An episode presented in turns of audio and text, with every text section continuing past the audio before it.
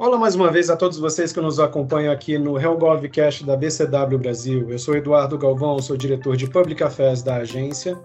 E agora, nesses dias pós-eleições, já temos uma resposta definida que é quem será o nosso presidente a partir do ano que vem. Mas com essa resposta surgem outras perguntas, muitas outras perguntas.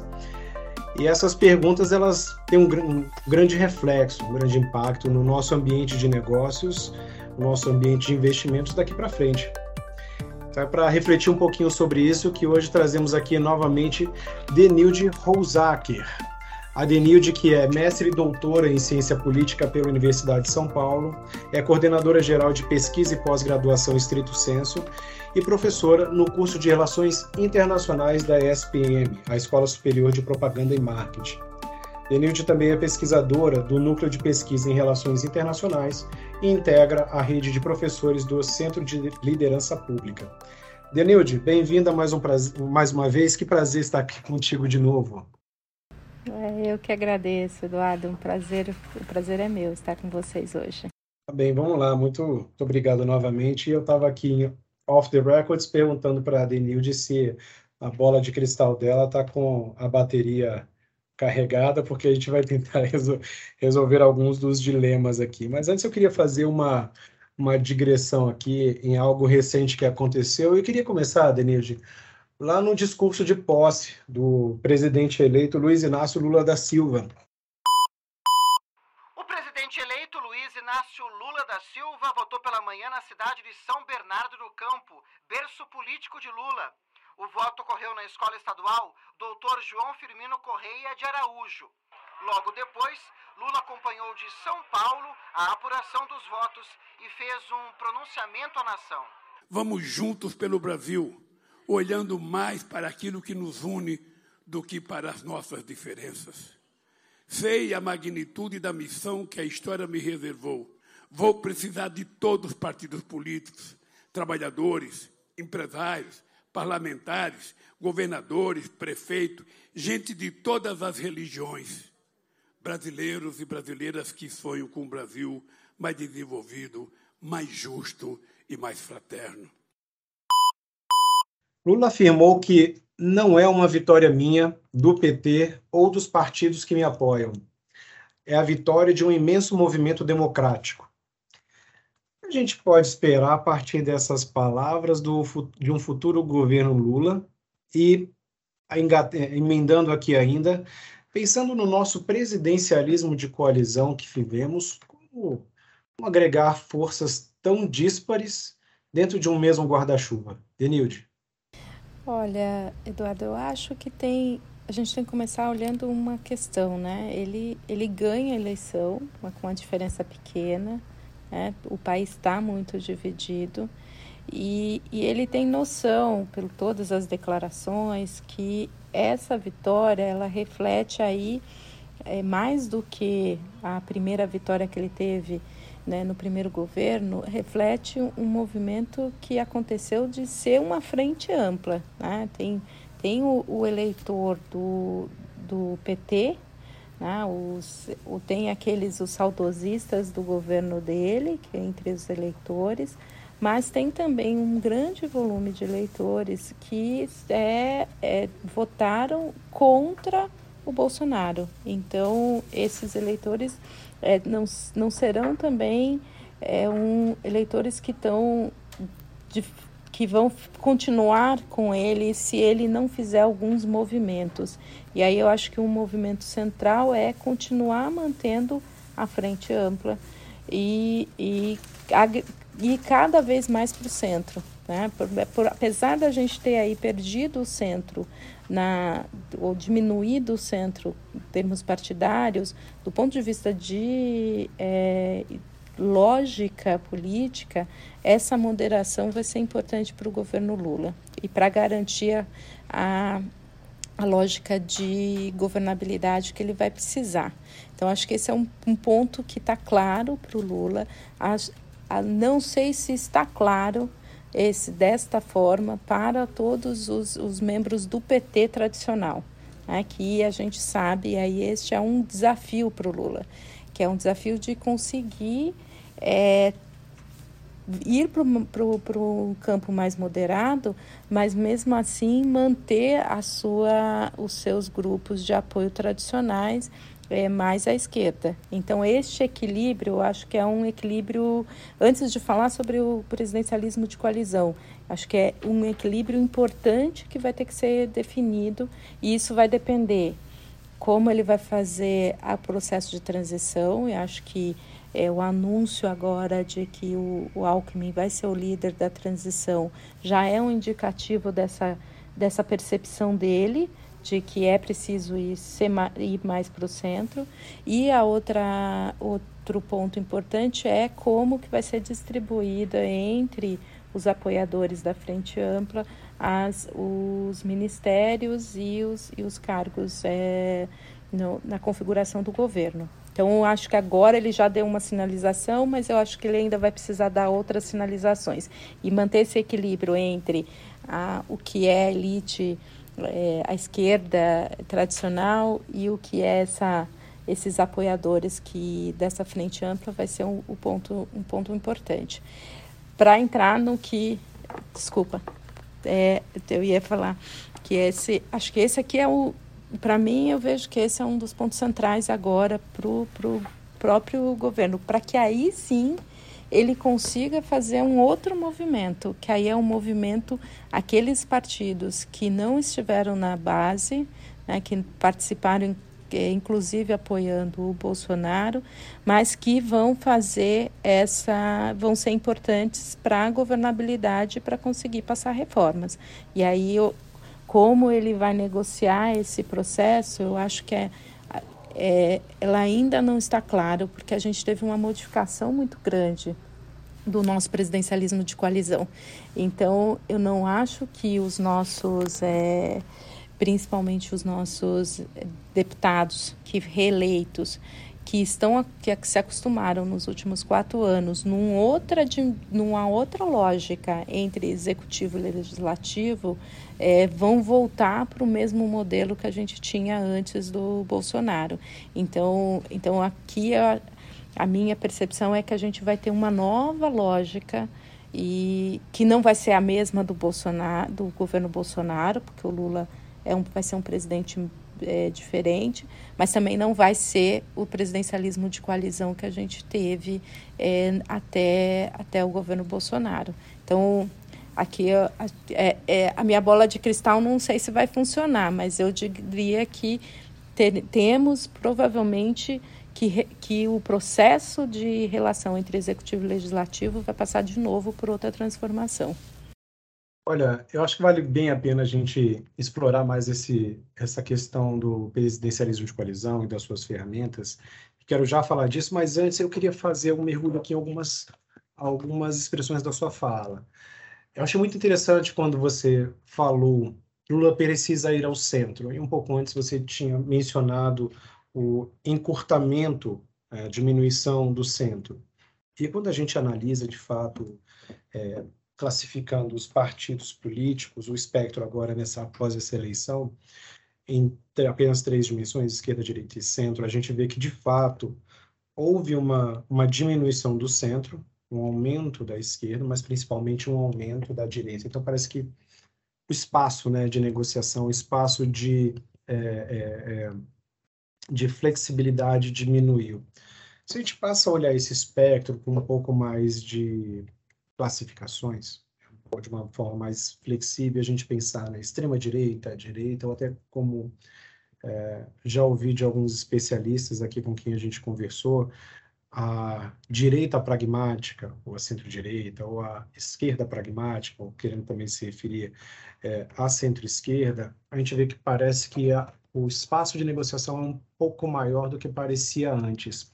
É, você, você falou agora, no, você trouxe agora no final da sua fala, né, é, a possibilidade de o Lula e, e a sua colisão comporem é, com esses partidos de direita.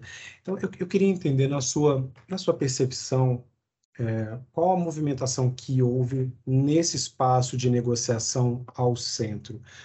É, a gente é, primeiro se houve um, um, um, um aumento, uma diminuição, e se há um, um espaço suficiente de negociação para que a gente tenha uma governabilidade não vou dizer tranquila, que acho que essa palavra é muito forte, mas pelo menos uma, uma, um espaço de negociação em que uma coalizão de governo possa ser, é, possa ser gerenciada sem ameaças de ruptura, impeachment e sem, tantos, é, sem tantas hostilidades entre poderes. O primeiro ponto é que, de fato, eu acho que não a não ameaça de impeachment, eu acho que a gente nunca acho que em todo o período democrático, né, pós é, pós vindo do regime militar, eu acho que a gente não teve, né? Tenho a impressão que tirando o Sarney, todos os outros presidentes é, eleitos tiveram algum momento pedidos de impeachment. Então acho que esse vai ser uma tônica. Não vejo é, é, que a gente não tenha essa lógica presente de acirramento, porque aí ela é, um, ela é uma ferramenta muito utilizada na barganha, inclusive, dos, é, é, dos, entre o legislativo e o executivo. Mas o, queria voltar para a discussão sobre o centro. Aqui eu, eu, eu, eu, acho que é duas coisas. Eu acho que tem um, um centro pragmático, que aí que que não apoiou o Lula, a gente tem que lembrar, olha, o MDB, por exemplo, o PSD, é, você teve aí rachas dentro do partido, né, em alguns, e que a, a lógica regional acabou influenciando para é, apoio de um lado ou de outro do, durante, a, durante a eleição. Então, acho que aqui a gente, ele tem um espaço de negociação com, com parcela do, do MDB, com parcela do, do, do PSD, que estaria num centro da direita, mas que poderia ser é, é, parte de uma coalizão. Não, não vejo, neste primeiro momento, uma capacidade de negociação muito forte com alguns partidos que aí mais à direita e mais na órbita do bolsonarismo, porque é, ele, ele precisa sobreviver dentro dessa órbita do bolsonarismo. Então, tanto o PL quanto o PP, a gente pode ter alguns dissidentes, mas no conjunto eles vão continuar sendo forças que vão se contrapor ao, ao PT. E aí a margem de negociação de fato é pequena, porque aí você está trabalhando com, com, com capacidade de ter que trazer para as posições para de um número menor, apesar de alto, mas menor de possibilidades. Então, acho que esse vai ser um, uma lógica.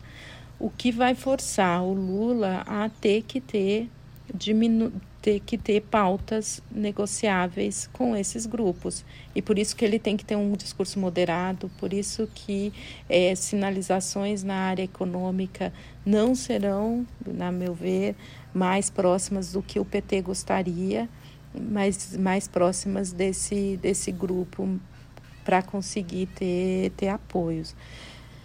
Ah, qual vai ser a a, a lógica, eu acho que ainda depende. É, depende de fato se o Bolsonaro. Acho que tem alguns fatores aqui que a gente tem que considerar. É, o quanto de fato esse, o PL o PP, vão, faz, vão apostar nessa lógica de estarem na órbita do, do Bolsonaro e do bolsonarismo para as próximas eleições municipais, para é, serem de fato uma força eleitoral, continuar com uma força eleitoral importante. Isso é um fator que tem que ser levado em consideração. E o outro é como que esse, esses partidos que que são mais é, que, que também têm interesses eleitorais que também mas que saíram mais reduzidos vão conseguir é, vão entender qual que é o caminho mais importante do ponto de vista de, da, do equilíbrio de forças entre o bolsonarismo e, e a esquerda. Então, acho que isso a gente ainda não tem claro. Não sei se a gente vai ter isso até o final da transição. É, tem outros fatores que, que, que, também influenciam aí, na né? discussão sobre a presidência da, da Câmara, presidência do Senado, é, como, a, como que o PT vai dar respostas a, ao que os, os bolsonaristas e o próprio Bolsonaro está preocupado, que é o revanchismo, né, das, da, nas posições. Então, acho que a gente tem ainda muitos elementos que não estão claros para a gente entender qual vai ser esse jogo e qual que vai ser o espaço de fato. Acho que tem razão em dizer que ele é mais limitado, mas qual vai ser esse espaço de fato? Acho que a gente ainda tem esses fatores que podem influenciar para um lado ou para o outro. Acho que tem alguns fatores importantes aqui que vão que vão influenciar nessa melhor posição para uma negociação, seja para o Partido dos Trabalhadores e a sua coalizão, seja para o presidente da Câmara e, e, os partidos que o apoiam. E posso, posso só colocar um outro ponto que, que, que eu acho que é importante também, que a gente não está levando em consideração, né, nesse caso. A gente tem um, é, o presidencialismo de coalizão, ele se formou num grau e, e se constituiu por uma estratégia do, do executivo de ter que lidar com um número muito elevado de partidos, né? com, uma, com um fracionamento partidário muito alto no, na representação do, no Congresso. Com essa menor fragmentação e a possibilidade até de fusões de partidos é, no próximo para a próxima legislatura, é, e aí até discussão de abrir né, para novas é, configurações de partido, das, reabrir a questão da, da federação, a gente tem uma nova configuração também de forças, né? Porque aí você tem, um, você tem novos blocos se formando e isso faz com que a, a lógica de, de discussão sobre a governabilidade muda. Então, acho que é a primeira vez que a gente vai ter um sistema é, em que a gente tem uma fragmentação menor. Não é, a gente não tem a fragmentação europeia, né, de ter seis partidos, mas só de diminuir esse espectro, eu acho que isso vai dar um outra, uma outra lógica nas relações. E considerando que a gente já teve uma mudança no equilíbrio de forças entre executivo e legislativo.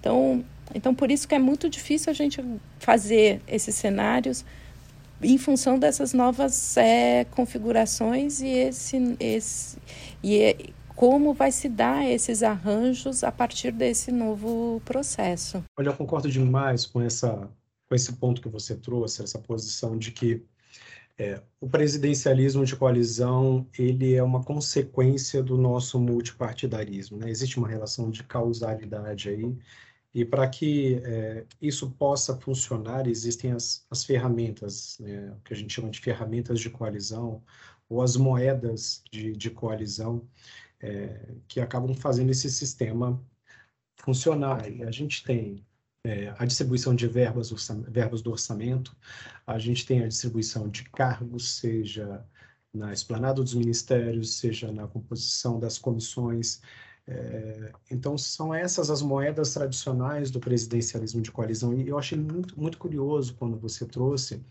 é, essa questão da, da do, do, da, da, do multipartidarismo é, diminuindo. A gente tem um espectro menor de, de partidos, um número menor de partidos, e, curiosamente, ou não, isso vem acompanhado também da diminu... tanto da, da, diminuição do espaço de negociação, quanto também uma diminuição das moedas de troca tradicionais do presidencialismo de coalizão. Diminuição de número de ministérios, é, as chamadas emendas de relator, ou RP9, né, em 2000, eu esteja cometendo alguma falha de memória, mas se não me engano foi em 2000 15, 18 ou 19, que houve a, imposi a impositividade do orçamento para as emendas parlamentares. Então, isso tirou muita moeda de troca, muita, muita margem de negociação pelo Poder Executivo. E, e é curioso ver como, como esses dois fenômenos estão acontecendo de maneira é, cadenciada, quer dizer, uma, uma diminuição do espaço de negociação, uma diminuição do, das moedas de troca, ao mesmo tempo em que a gente assiste também uma consolidação dos partidos em grandes coalizões e blocos que diminui essa nossa, é, pelo menos a forma como a gente enxerga hoje né, o, o multipartidarismo. Eu quero aproveitar esse gancho, Denise, para fazer um salto aqui para uma outra pergunta que nós tínhamos é, separado aqui para você, sobre um dos pronunciamentos que mais chamou a atenção que foi justamente o do presidente da Câmara, o deputado Arthur Lira, que ele parabenizou o presidente eleito e disse que é preciso construir pontes para pacificar o Brasil, que não se pode aceitar revanchismos ou perseguições, seja de que lado for. Tudo, né? Contudo, já se tem no radar um movimento capitaneado pelo presidente da Câmara para reabrir o prazo de união de federações partidárias. Esse movimento ele acaba criando uma bancada de quase metade da Câmara, se a gente considerar PP, PL, PSD, União Brasil e até o, o Podemos. É, me parece que o resultado disso poderia ser um controle de um valor expressivo das emendas de, de, de relator. Ainda, é, a gente está percebendo, até o momento da, da gravação desse podcast, né, uma discussão sobre a distribuição das presidências das comissões, em que a, a intenção seria excluir o PT dessas presidências justamente para se criar uma melhor, uma melhor posição para a negociação, né?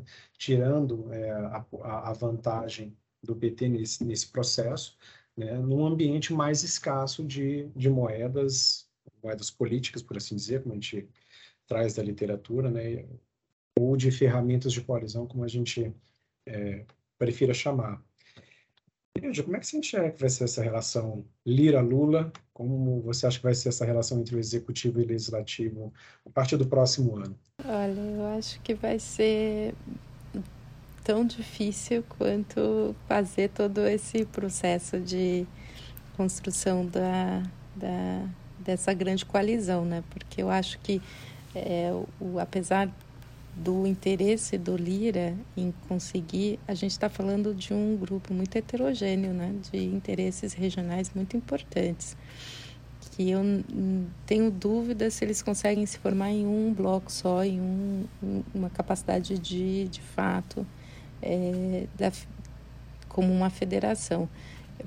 Porque eu vou pegar um exemplo, o PS, PSDB e o Cidadania, que dois partidos que, que encolheram, que estão com problemas é, de posicionamento, já está tendo tanta dificuldade em se organizar como uma federação, você imagina um partido, esse número de, de, de partidos com essa com, com interesses e com lideranças que estão conflitantes né, nos seus interesses regionais. Então, acho que ela bem, vai ser bem difícil esse, esse essa lógica. Entendo porque o Lira precisa dela, porque aí ele aumenta a capacidade de barganha, né? Porque aí, de fato, ele consegue ter um, um, um peso maior de barganha. É, mas, mas acho que ela, ela é difícil. Agora, a relação Lira e, e, e Lula, a, a, aqui é uma boa pergunta, né? Estou aqui pensando? Porque porque a indicação parece que vai ser. Eu acho que o Lula vai fazer uma, uma questão pragmática, porque ele precisa ser pragmático nesse governo, né? mais do que no. Sim, aquela dúvida que se tem, ah, ele vai ser o governo. É, Lula 1 ou Dilma 1 ou Dilma 2, né? Uma pergunta que se fez muito por causa da questão econômica. A gente tem que olhar que, primeiro, ele já disse que esse é o mandato, vai ser um mandato, o último mandato dele, né? Se a gente acreditar que isso de fato vai acontecer. É, pela idade e tudo mais, acho que possível.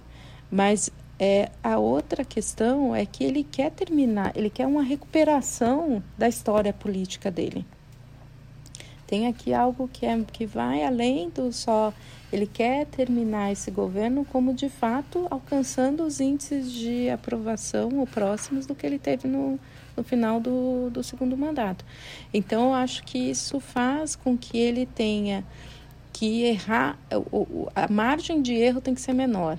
E aí eu acho que para isso ele vai ter que ele vai ter que ser mais pragmático e inclusive nas escolhas com e na, na lógica de negociação com Lira.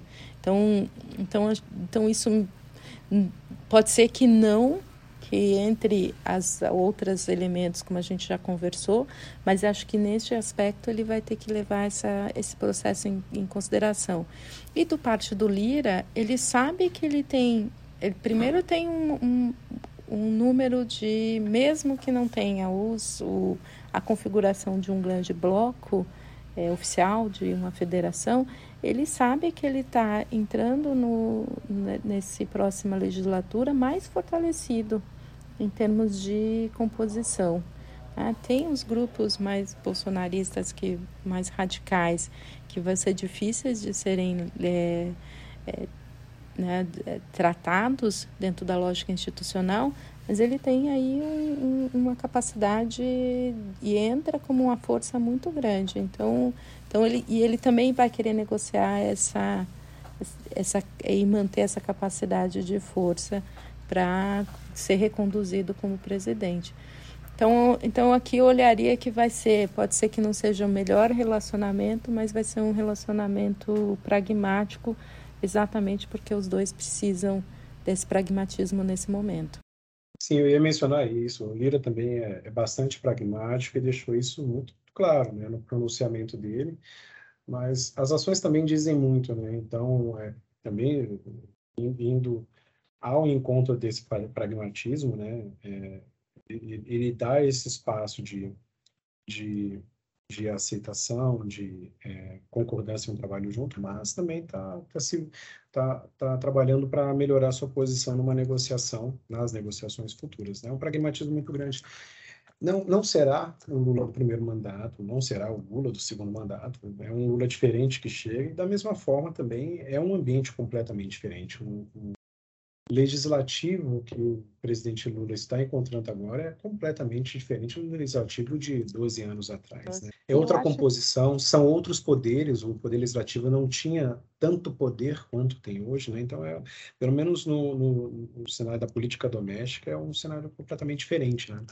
É, não, e é, é, é completamente diferente, com forças políticas, é, é assim, que vão ser, que acho que esse é um ponto importante, porque não é que aumentou a direita conservadora. Se a gente olha o, o, a composição no final e o grau de renovação, a gente tem mais ou menos um, um perfil é, médio que está semelhante.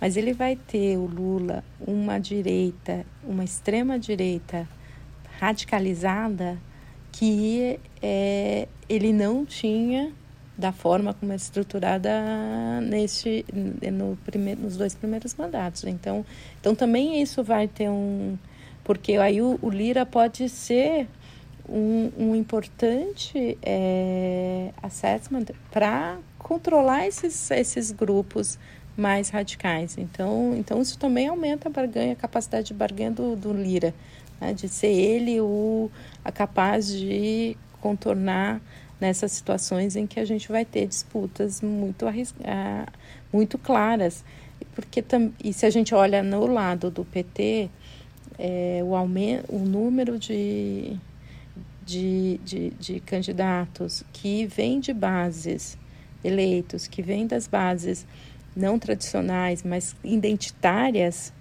força também a ter uma ter, ter, ter aí posicionamentos dentro do em agendas que a gente não está dando muita atenção, viu, é, Eduardo?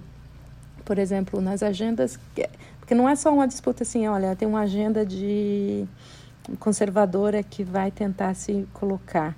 É, por outro lado, a gente tem aí uns grupos identitários que vão tentar barrar essa agenda conservadora. Então, e, e, e isso vai ser uma dinâmica que a gente está vendo em vários países no mundo, né? Quando, em todos os países onde há uma ascensão da extrema-direita e, ao mesmo tempo, você tem também é, um, é, uma representatividade identitária forte, essas... O, e aí você passa a ter um centro moderado que acaba sendo capaz de equilibrar nas disputas programáticas de, de, de valores. Então, então, isso, o papel do Lira como um, um articulador interno para conter esses grupos e o próprio Lula sendo também importante para dar moderação, vai ser essencial para a governabilidade. Sim, e em especial na América Latina, é, esse, as ações desses grupos identitários têm sido bastante forte já não é de hoje, né? Inclusive com bastante impactos na, na definição de políticas uhum. na região. E aproveitando é, sobre, bom, a gente viu aqui que Lula vai ter um cenário bem desafiador, vamos dizer assim, na política local por conta das relações executivo-legislativo, que, como você bem, bem, mencionou, e eu penso de forma muito parecida, é, Bolsonaro inaugurou um governo Bolsonaro inaugurou um, um novo formato para o presidencialismo de coalizão que é, parece que se moldou a situação e as forças políticas de momento. Mas agora tendo a pensar, Denilde, que é, o nosso presidencialismo de coalizão vai encontrar um novo formato também com essa nova relação entre Lula e Lira. Isso para falar do cenário doméstico. Falando um pouco agora do cenário do cenário internacional, é, parece que Lula encontra um ambiente um pouco mais favorável, porque logo após a, a, conclusão da apuração de votos, diversos, diversos chefes de estados e stakeholders correram para se pronunciar e reconhecer o resultado das eleições no Brasil. De Lula na eleição presidencial repercutiu entre líderes internacionais. O presidente dos Estados Unidos, Joe Biden, divulgou um comunicado onde parabenizou Lula pela vitória em eleições livres, justas e com credibilidade.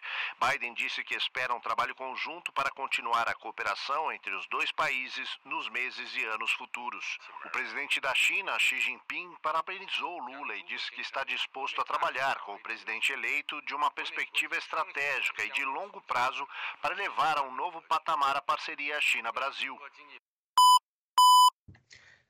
E a Noruega anunciou, anunciou a retomada do financiamento do Fundo da Amazônia, do Fundo Amazônia, que, convertendo em valores de hoje, dá cerca de 2,5 bilhões de reais. O presidente argentino se encontrou com o presidente Lula, enfim, o cenário, é, a, a, a, política internacional se movimentou bastante logo após a, o anúncio do, do resultado. Como você enxerga esse movimento e na sua visão, o que, que a gente pode esperar da política externa do futuro governo Lula, uma vez que é, a gente sempre tem uma, uma diplomacia muito forte sobre sua presidência?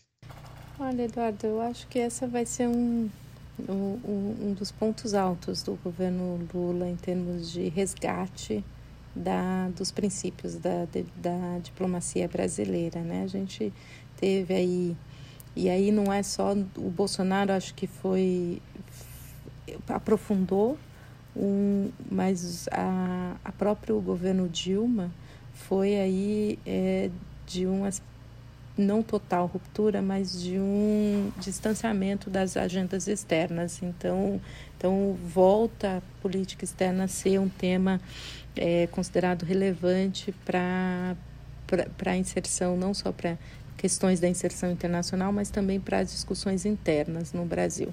Acho que esse é o, primeiro aspecto vai ser valorizada, vai estar no centro e vai se entender que o, que o papel brasileiro no, no, no exterior é relevante para agendas é, domésticas em termos de econômico, mas também nas agendas é, sociais. Então, a, esse é um ponto. O, do ponto de vista da, do cenário internacional, eu acho que o, que o Lula é, assume num momento muito crítico, né, de muita mudança no cenário internacional. Que, e, e, de, e muito diferente do que ele pegou, em, como também acontece no, no âmbito doméstico, acho que também é também no âmbito internacional. Muito diferente do que ele pegou no âmbito internacional, no, nos, nos dois mandatos dele, nos dois primeiros mandatos porque ele estava num ambiente em que praticamente não teve crise. Né? Ele entra na maior crise sistêmica que a gente tem desde a Segunda Guerra, né? com uma disputa é, militar no, na, né, na Europa, com uma, com uma rivalidade crescente da China e Estados Unidos. É, e pós uma pandemia que tem um efeito econômico e, e com uma perspectiva de, é, de recessão global muito forte. Então, Então, que com ascensão de, de governos é, autoritários no mundo. Então, você tem ele tem um outro cenário internacional muito diverso e que vai ter que obrigá-lo a fazer opções. E acho que essa é um, vai ser um dilema para o pro, pro Lula. Né? Por quê? Porque ele, ele é hoje não entende e que a política que, a, que as bases da política externa tradicional que a gente tem, né, de multilateralismo, de apoio a, a uma posição de quase de pragmática em algumas situações, é, vai ser suficiente. Eu tenho dúvida se isso vai ser suficiente para a gente. Tá? Mas, por outro lado, a gente tem a política externa também nos abre uma possibilidade é, ampla e grandes oportunidades. E acho que foi isso que o mundo expressou para entre domingo e, e, hoje, com todos os, os, chefes de estados entrando em contato, importantes chefes de estados, dizendo que é o seguinte: hoje o Brasil está fora do sistema internacional, né? vivemos aí num isolamento claro, é, não participamos, não somos convidados e ninguém nem quer que a gente participe. Ah, abriu-se a possibilidade de da gente ganhar mais protagonismo. Então essa é uma oportunidade. E esse protagonismo num, em agendas em que hoje são importantes para o mundo. Que o, que o Bolsonaro, o governo Bolsonaro, simplesmente é, considera, é, vive num negacionismo internacional grande e por isso esse, isolação, esse isolamento. Então o Lula vai trazer é, tem essa oportunidade. Acho que ele entendeu isso nessa perspectiva de que, olha, o Brasil é relevante na discussão ambiental, é relevante enquanto e exemplo né, de país que, apesar de toda a pressão antidemocrática, consegue fazer o, o com que o sistema é, se continue e se fortaleça. Então, acho que isso traz um, um elemento de narrativa importante para o Lula. É, mas ele vai ter que, em algum momento, tomar decisões, por exemplo, é, qual vai ser a posição do Brasil na disputa entre Rússia e Ucrânia, qual vai ser a posição do Brasil na discussão entre e nas disputas entre Estados Unidos e China. Então, es, este são, são desafios que vão ter que levar o Brasil a, a tomar posições qual tem sido o discurso da diplomacia e da diplomacia mais ligada ao PT? Que o Brasil pode conseguir fazer o que tradicionalmente a gente fez, que é se posicionar de forma pragmática e se posicionar como um mediador nesses processos. Essa é um grande, a grande pergunta é se isso vai ser suficiente e se isso de fato vai ser é, possível dentro desse cenário que a gente vive hoje. Mas então, resumindo aqui nessa toda essa digressão, desculpa, é que a política externa vai traz oportunidades, acho que a gente ganha mais voz em, e vai ser chamado a participar. Tem uma agenda que nós somos importantes e essa agenda o Brasil tem a contribuir, mas por outro lado isso vai ter custos, isso vai ter questionamentos para que a gente se defina e não fique numa posição de neutralidade como a gente tem assumido.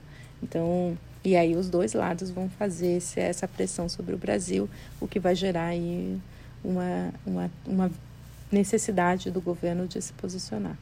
E olha, apesar de tantos chefes de Estado terem ligado o presidente eleito Lula, parabenizando e reconhecendo o resultado das eleições, é, até o momento em que a gente está gravando esse podcast, o presidente Bolsonaro ainda não se pronunciou sobre o resultado. Tem muita gente que diz que esse silêncio é ensurdecedor. E a gente está vendo paralelo a isso, né, vários bloqueios nas estradas e, e essas manifestações de, de, alguns militantes bastante, bastante fervorosos, e isso já está trazendo é, alguns prejuízos combustível já aumentou, mais, mais algum, algum tempo vai começar a faltar alguns bens para consumo. alimentos, inclusive. Então, isso tem esse, esse efeito que, infelizmente, a gente já sabe qual é o resultado, né? De escassez de produtos, de aumento de preços. E parece que o, o, essa, essa não, não manifestação do presidente acaba dando espaço para que esse tipo de, de movimentação aconteça. É, a gente viu que a transição do governo entre Trump e Biden foi, foi marcada por diversos tumultos, tentativa de invasão ao Capitólio, apagão de dados. Você, como você vê, de que vai ser esse período daqui até 1 de janeiro? É, quais as dificuldades que você entende que a gente deve enfrentar até lá? Primeiro que serão muitas as dificuldades, né? Porque a indicação é, é, é parece até, Eduardo, que a gente está fazendo, seguindo uma cartilha, né? Porque é quase que os mesmos passos que aconteceram nos Estados Unidos em termos de, de ação. Você acha que a gente pode ter um questionamento da, da legitimidade daqui até lá? Eu acho que ele já perdeu o time para fazer esse questionamento. E, e, e porque é uma cartilha, também houve uma resposta institucional muito mais rápida né, do que, do que nos Estados Unidos. É, e tem um fator aqui no, que eu sempre gosto de lembrar que as pessoas não podem não é, não se ater. Nos Estados Unidos, o sistema eleitoral e toda a comissão ela é, ela é descentralizada, né? Cada estado tem um tem a sua própria comissão eleitoral, então a contagem e recontagem de votos é pedido estado a estado. Como a gente tem um sistema centralizado, é, à medida que você tem o, o a, a a definição do resultado e rapidamente todas as instituições né, começam a declarar que reconhecem, você diminui a possibilidade de, de contestação.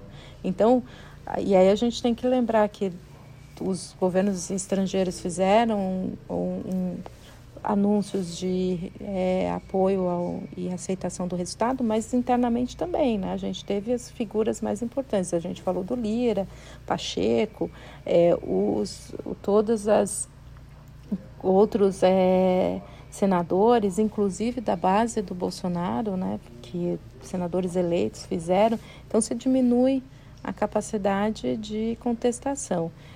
E também a contestação neste momento levaria à contestação de, dos resultados das eleições estaduais, que colocaria também é, em questionamento as eleições é, de partidários do, do Bolsonaro, né? No caso do São Paulo, por exemplo. Então, então isso diminui, mas e aí a, a, por isso que a resposta institucional foi rápida no caso brasileiro. Mas essa forma de é, mobilizar apoiadores para gerar situações de instabilidade e com isso é, criar um ambiente para alguma ação, eu acho que é, segue aí um pouco o que a gente viu nos Estados Unidos, principalmente com a discussão no só que lá isso aconteceu depois de um outro processo que foi a de pedido de recontagem de votos, aí a partir do dia 20 de dezembro, quando é, se encerrou o período, se iniciou a fase de mobilização das, dos grupos até o dia 6 de janeiro. Então, acho que aqui eu não sei se a gente vai ter este longo processo. Acho que isso acho que não, não vai se não vai é, ser possível dada a nossa estrutura. Mas, mas em termos de lógica segue a mesma. É, e, e, e, aqui gera uma grande instabilidade, né? Porque é, se fica nessa dependência do quanto, o, a quando será o momento que vai haver a, o, o, o pronunciamento e qual vai ser o teor desse pronunciamento. manifestação após eleições, o presidente Jair Bolsonaro agradeceu pelos votos recebidos e destacou que vai cumprir a Constituição. Quero começar agradecendo os 58 milhões de brasileiros que votaram em mim no último dia 30 de outubro. Os atuais movimentos populares são fruto de indignação e sentimento de injustiça de como se deu o processo eleitoral. As manifestações pacíficas sempre serão bem-vindas, mas os nossos métodos não podem ser os da esquerda, que sempre prejudicaram a população, como invasão de propriedades, destruição de patrimônio e cerceamento do direito de ir e vir.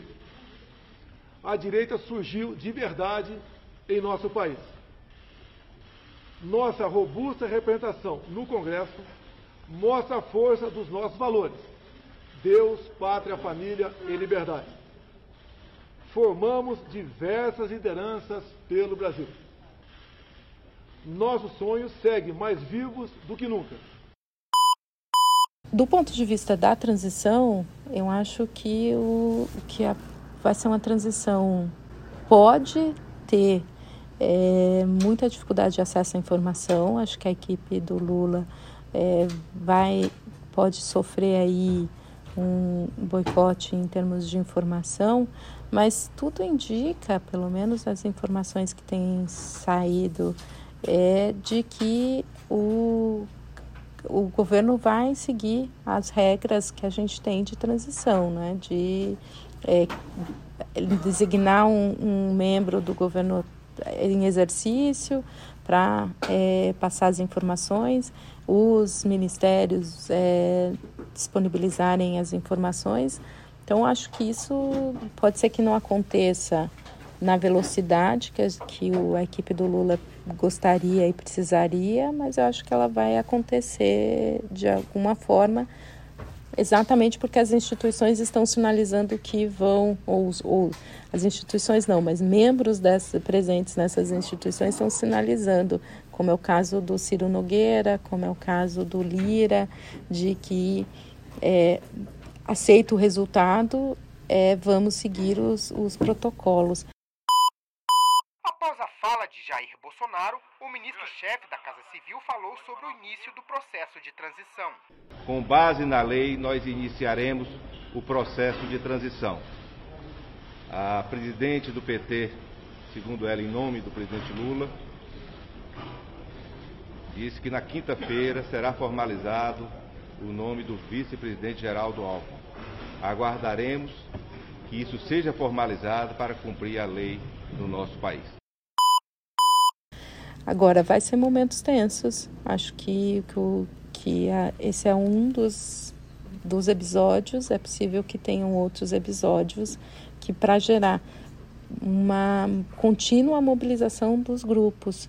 Né? Acho que porque, de fato, o Bolsonaro não, não encerra a carreira dele agora. O bolsonarismo não vai terminar. Né? A gente vai ter que ver qual que vão, como que vai se configurar esse bolsonarismo, esses apoios, mas ele vai continuar. Então, então também seria até irracional do ponto de vista do Bolsonaro é, criar uma situação em que é, ele perca mais a, ele perca esse, esse, esse apoio que ele teve das urnas que foi bastante representativo, né? A gente está falando aí de 49% dos eleitores. Então, como manter esses 49% para as próximas eleições é, é essencial para ele. Sim, a gente percebe é, a ascensão de dois movimentos que, em alguma medida, eles coincidem, né? O direitismo e o bolsonarismo, né? Então, houve uma consolidação muito grande dos, dos grupos de são os grupos políticos de direita e parte desses grupos, né, é, é, é, coincidem com o bolsonarismo. Né? Então tem uma parte, quero dizer, tem uma parte dentro desse direitismo que é o bolsonarismo em si. E esses dois movimentos eles vão vão continuar. Resta saber se é, com, a, a, a, com Bolsonaro sendo o principal líder e não estando em um cargo eletivo, se o bolsonarismo tende a diminuir nos próximos anos ou não, mas é, fato é que a, a direita consolidada é, é, um fenômeno, um fenômeno que está aí posto e o bolsonarismo idem. Mas tem muita coisa para acontecer ainda é. nos próximos anos para a gente ver qual será o futuro do bolsonarismo, né? É, mas eu acho que mesmo a gente dissociando, Eduardo, se a gente pegar todas as pesquisas de opinião e o apoio ao governo dele, ele tem 30, ele tem mais ou menos o que o Lula sempre, né, aquele grupo que sempre esteve orbitando ali, ele tem entre 25 e 30% fiéis que são que, que a gente pode considerar aí os é, bolsonaristas. É, e se a gente olhar os fenômenos, o, efe, o, outro fenômeno que é o do Trump, mesmo não estando em, é, em cargo eletivo, e, e, desconsiderando que o Trump tem uma situação financeira muito distinta do Bolsonaro, para que ele pode continuar é, bancando por si só esse, essa, essa atuação política. Mas, e com, mas a forma como o, o Trump lidou, mesmo excluído das redes sociais, né, mais maiores, mas ele lidou em manter a sua base forte é, nesses dois, dois anos em que o do governo Biden é, é um indicativo de que é possível, sim, o, o, se o Bolsonaro tiver uma estratégia e manter uma estratégia de comunicação como ele tem, é, conseguir se, se manter e manter esse, esse bolsonarismo muito forte ainda. Então, eu não subestimaria as estratégias de comunicação que digitais como uma ferramenta para manter este grupo ativo e, e forte para uma, uma próxima eleição. Excelente, Leonilde. Acho que com uma resposta né, definida, como eu falei no início, a gente trouxe outras perguntas, acho que surgem outras perguntas, naturalmente, né? A partir das reflexões delas, muitas outras surgem, pena que o nosso tempo aqui é limitado, mas olha, agradeço imensamente mais uma vez por você estar aqui com a gente. O tempo passa rápido quando o assunto é bom e a conversa é com gente inteligente. Então, obrigado mais uma vez pelo nosso papo, pela reflexão de ideias aqui, Denilde. Eu que agradeço. Sempre que, que quiserem, estou disponível. Obrigada. E para vocês que nos acompanham aqui no LinkedIn da BCW Brasil, podem ficar por dentro de todas essas discussões e das análises que a gente faz sobre o cenário político, o impacto na economia, nos negócios e nos investimentos. Semanalmente estamos com o Planalto BCW, quinzenalmente com este, o HellGovCast, e a cada mês o Risco Político Brasil, que inclusive acaba de ser publicado. Acompanhe isso tudo lá no LinkedIn, basta seguir o perfil da BCW Brasil. Até mais, pessoal. Um abraço a todos. Colaboraram para essa edição eu, Eduardo Galvão, Renata Calmon, Rafael Martins e Assis, Maurício Fruê e Vitor Rondon.